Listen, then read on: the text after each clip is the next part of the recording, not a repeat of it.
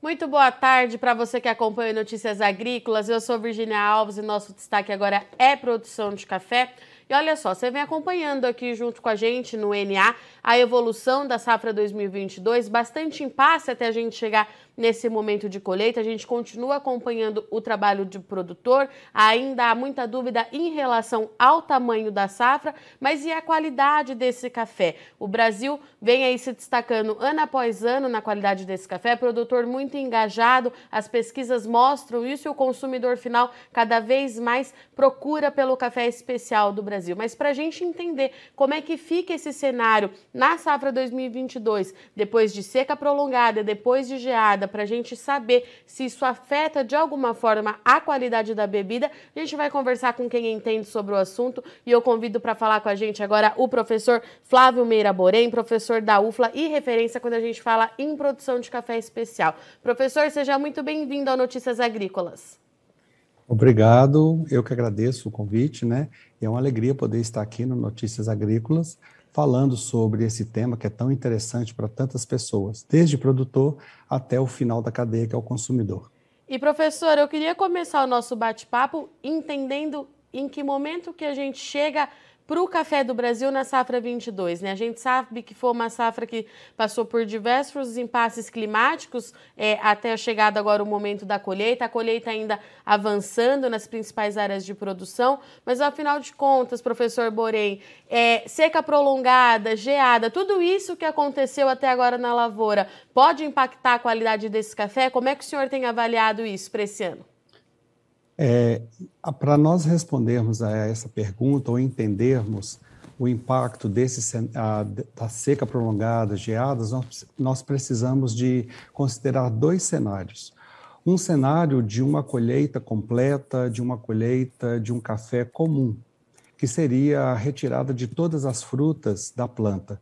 Isso significa que nós estamos avaliando muito mais a uniformidade da maturação e o seu impacto na qualidade do que a qualidade em si da cereja.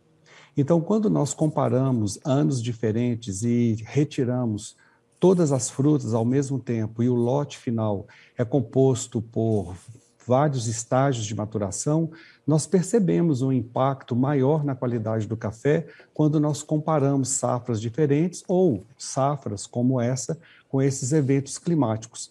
Agora, quando nós trabalhamos com cafés especiais, predominantemente com frutos cereja, nós entendemos um impacto, percebemos um impacto menor na qualidade desses cafés especiais. Esse, inclusive, foi o resultado de anos de pesquisa, exatamente buscando entender o efeito de diferentes safras na qualidade de cafés especiais, predominantemente com frutos maduros o que nós percebemos com mais de cinco anos de estudos é que essas variações são pequenas, principalmente numa faixa de qualidade entre 82 a 86, variando um pouco mais dos extremos, principalmente quando nós estamos falando de cafés acima de 87, 88 pontos, que a pontuação desses cafés está muito associados a atributos, a nuances do perfil sensorial deste café mas a grande quantidade, a grande massa de cafés especiais que fica nessa faixa que eu mencionei, tem um efeito, uma resposta menor a esses efeitos climáticos. Agora, é claro que se uma geada a, a, matou, a, atacou diretamente o fruto, e esse fruto foi, de certa forma, queimado pelo frio, é evidente que ele não tem mais condições de completar o seu ciclo fenológico de maturação e a qualidade desse fruto vai estar diferente da fruta completamente madura.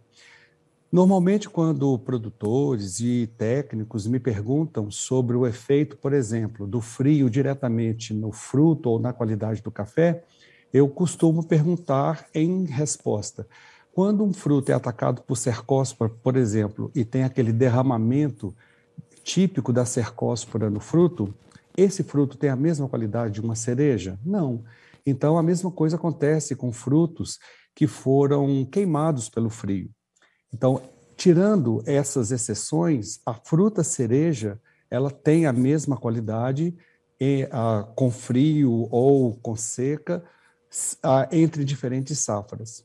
A seca, é claro que ela, ela interfere diretamente no enchimento do fruto.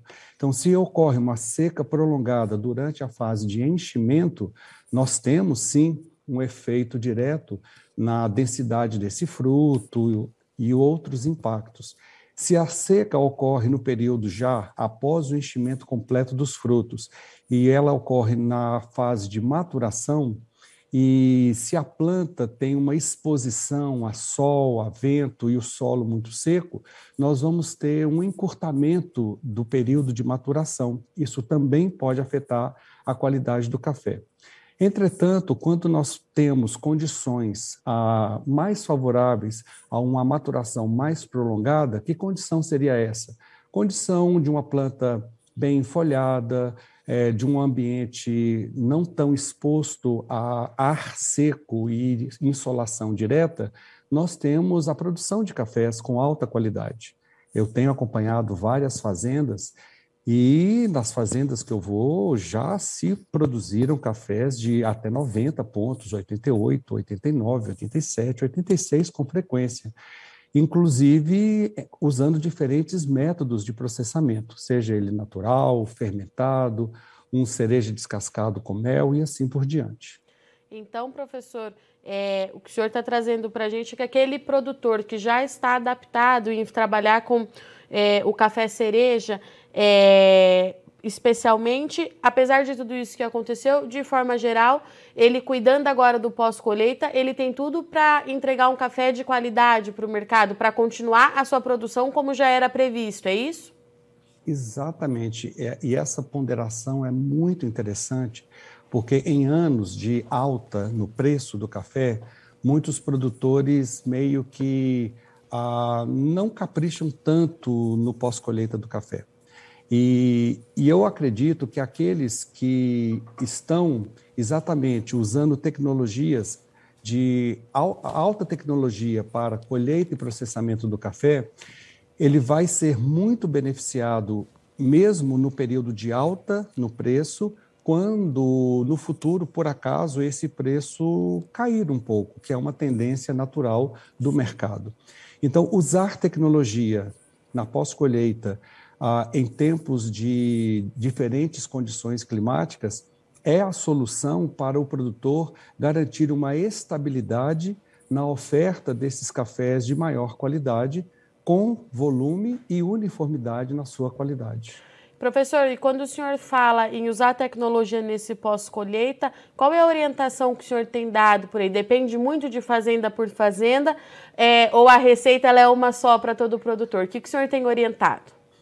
Existem alguns aspectos que eles são globais, inclusive, né? são universais. Então, o cuidado na secagem é um ponto-chave.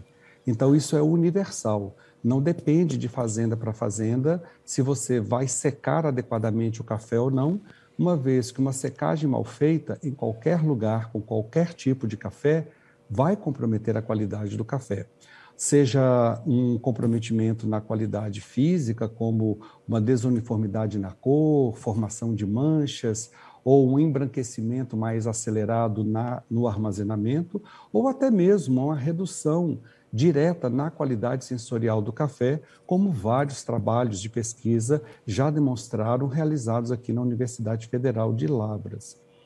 Então, cuidado com secagem é fundamental.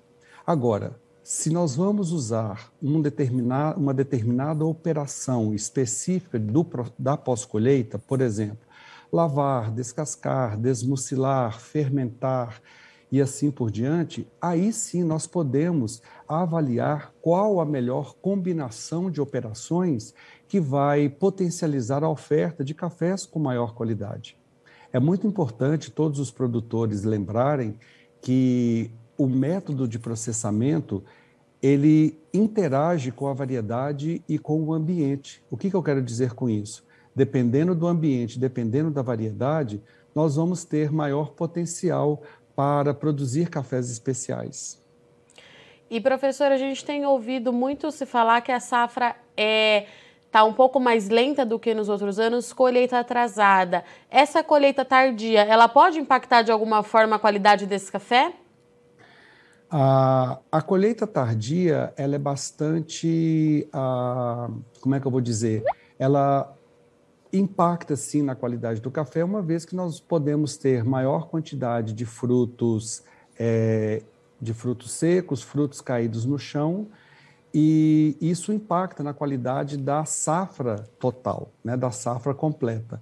Agora, quando nós falamos de variedades mais tardias e com um período de maturação mais longo, nós temos aí sim uma possibilidade de frutos de melhor qualidade.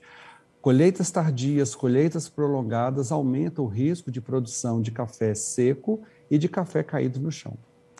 E professor, eu sei que o senhor acompanha também de perto esse mercado de cafés especiais. Como é que o senhor está vendo essa movimentação do consumidor final é, e a participação do Brasil é, nesse sentido, né? A gente sabe, a gente vem acompanhando que o consumidor ele está pedindo cada vez mais por um café de qualidade e o produtor é, tem se empenhado bastante. Mas como é que o senhor vê esse mercado de oportunidades para o produtor?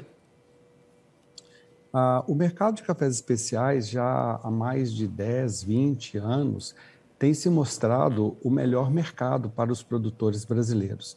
Um produtor que historicamente produziu quantidade e nunca recebeu prêmios pela qualidade. Mas nos, nas últimas décadas isso mudou para o produtor brasileiro e, de fato, hoje o Brasil ocupa uma posição de destaque no mundo dos cafés especiais, juntamente com outros países já famosos por produzirem cafés especiais. E atualmente, com esse mercado um pouco fora da média histórica, né, com, com valores na, nos cafés especiais muito elevados, é uma janela de oportunidade para muitos produtores, desde que eles consigam converter essa oportunidade em benefício. Né? Então, eu considero que o Brasil está hoje vivenciando um momento de colher frutos de um trabalho de décadas de diferentes atores, seja pesquisa, seja agências de fomento, seja associações a que promovem os cafés especiais do Brasil, exportadores e principalmente os produtores de cafés especiais, uma vez que muitos deles, há alguns anos atrás, acreditaram nesse mercado e hoje abriu oportunidade para muitos produtores. O, a questão do café especial ela é bastante sensível a câmbio e a valores. Né? Internamente no Brasil, o consumo de café especial vem crescendo muito. E agora eu fico com uma questão sobre como que o consumidor brasileiro vai responder ao aumento no preço do café especial. Entretanto, lá fora do Brasil, o consumo continua sempre crescente, sendo uma grande oportunidade para exportação de cafés especiais. E o que eu tenho visto é que determinados tipos de café, inclusive, estão faltando no mercado. Isso, algum, algumas, algumas matérias e alguns levantamentos ah, indica um futuro ainda de preços ah, muito favoráveis aos produtores. É, professor, para aquele produtor, é porque, como o senhor disse, né, a gente está num momento muito complexo do mercado de café, né? O preço subiu uhum. muito, é, a oferta do produto ela é mais limitada, isso a gente, a gente, não consegue falar o quanto de limitação que a gente tem, mas fato é que a safra ela é menor, né, professor? É, essa virada para o café especial pode ser uma oportunidade para esse produtor diante de tantos esses impasses que ele vê tanto do lado é, climático que ele passou nesses últimos dois anos e esse momento de preço alto, mas pouco produto? Eu acho sim uma oportunidade, mas o que eu tenho conversado com muitos produtores é que aqueles que fizeram contratos futuros, eles não estão convertendo essa oportunidade em benefício direto nessa safra. Então, é, é, é, é o que você falou, é muito complexo o mundo, o universo do mercado de cafés especiais e não é muito fácil prever a, as direções que esse mercado vai tomar, exatamente em função disso que você acabou de falar e o contexto global que nós estamos vivendo. Então, o que eu, o que eu normalmente falo para o produtor é a, momentos de valor, de preço muito elevado, infelizmente, alguns produtores tendem a relaxar um pouco. Né? E eu vejo que o ciclo de café, toda, toda decisão que o produtor pode tomar hoje, ele precisa antecipar seis anos para frente, pensar seis anos para frente, observar seis anos para trás, para ter um cenário histórico e uma perspectiva melhor para o futuro. Porque aquele produtor que toma decisão imediata com base no momento em que ele está vivendo, em geral, ele não ah, não, não tem os benefícios ah, de uma previsão melhor do que vai acontecer no futuro. O que, que eu quero dizer com isso? Ah, produtor, mantenha-se, mantenha-se, aquele que produz cafés especiais, usa tecnologia, mantenha-se ah, nesse nível de adoção de tecnologia e produção de cafés especiais, porque apesar do mercado oscilar bastante, com o uso de tecnologia e essa gestão de produção de qualidade, acaba que o produtor atenua essas oscilações, de tal forma que ele aproveita os momentos de melhor alta e minimiza os impactos caso esse, esse mercado no futuro venha a reduzir e não ser tão favorável quanto ele está sendo no momento. Professor, para a gente encerrar, então, gostaria que o senhor deixasse uma mensagem para os produtores que estão nos assistindo. Como a gente já mencionou, a colheita é, nas, nas, principais áreas de produção ainda começa a ganhar corpo, né? A gente está em julho, mas tem alguns produtores que foram bastante impactados que já estão finalizando é, a safra. Então, de novo, né, professor, uma safra muito complexa para a gente entender, mas a gente uhum. segue buscando aí as melhores informações para ajudar o produtor na tomada de decisão. E eu deixo o espaço aberto. Se o senhor quiser deixar uma mensagem para esse produtor, para quem está trabalhando agora na Safra 22, o espaço é todo seu. Ah, muito obrigado. Eu gostaria de falar duas ou três palavras, né? A primeira palavra é experiência, né? É muito duro nós olharmos para uma safra como a do ano passado, em que muitos produtores tiveram perdas enormes, né?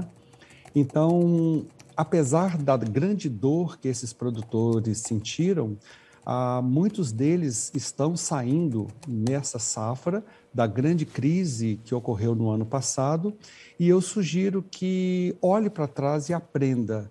Né? É difícil falar isso, eu sei, mas é uma oportunidade de grande aprendizado em diferentes sentidos, em dois sentidos principalmente: gestão e sustentabilidade.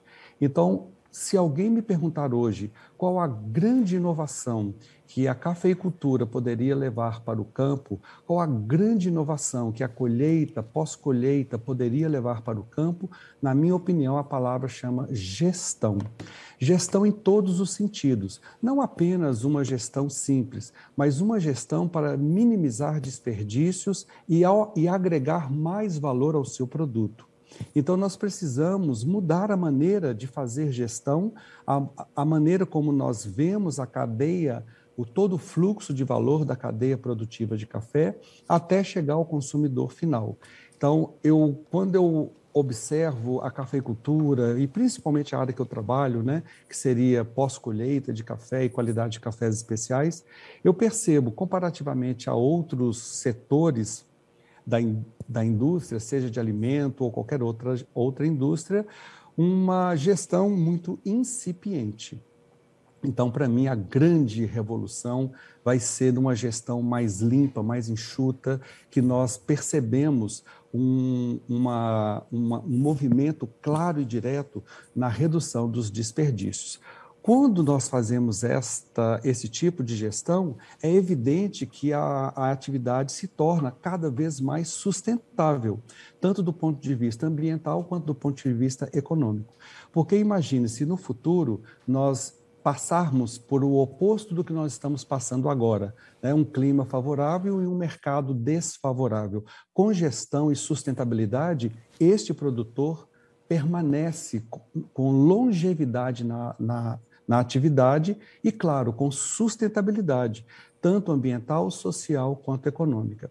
Então, a palavra que eu deixaria seria: é, produtor, vamos pensar melhor a maneira como está sendo feita a gestão, principalmente em momentos de crise, como que nós podemos aproveitar esse momento de crise para melhorar a, nossa, a gestão da propriedade e principalmente da colheita, da pós-colheita do café, para aumentar a oferta de cafés especiais com regularidade e uniformidade, minimizando os impactos negativos que um clima igual esse complexo que está acontecendo do ano passado e agora pode trazer impactos para o seu café. Perfeito. Professor, muito obrigada pela disponibilidade. Sei que a agenda do senhor nessa época é bastante concorrida. Fiquei muito feliz em recebê-lo aqui no Notícias Agrícolas. Portas abertas, volte sempre.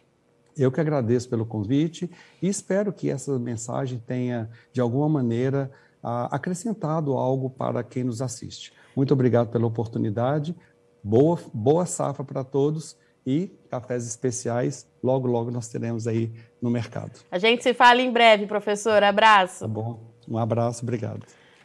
Portanto, Safra 22 de café especial ainda está acontecendo. O professor Flávio Borém, referência na produção de café especial, deixou aqui para gente que é possível sim, o Brasil vai continuar entregando café de qualidade. Ele deu uma aula de tudo que aconteceu até aqui e o que, que o produtor precisa ficar atento daqui para frente, principalmente quando a gente fala em pós-colheita, né? Produtor que já faz café especial já está mais que habituado, mas aquele que está começando a ingressar nesse mercado pós-colheita e principalmente o processo de secagem, ele é fundamental para que você entregue um café de qualidade a esse mercado que é cada vez mais exigente, cada vez pede mais do Brasil e traz boas oportunidades para o produtor. Bom, eu agradeço muito sua audiência e companhia, mas não sai daí que Notícias Agrícolas está de volta já já, é rapidinho. Participe das nossas mídias sociais no Facebook Notícias Agrícolas, no Instagram arroba Notícias Agrícolas e em nosso Twitter arroba Noteagri. E para assistir todos os vídeos, se inscreva no YouTube, na Twitch, no Notícias Agrícolas Oficial.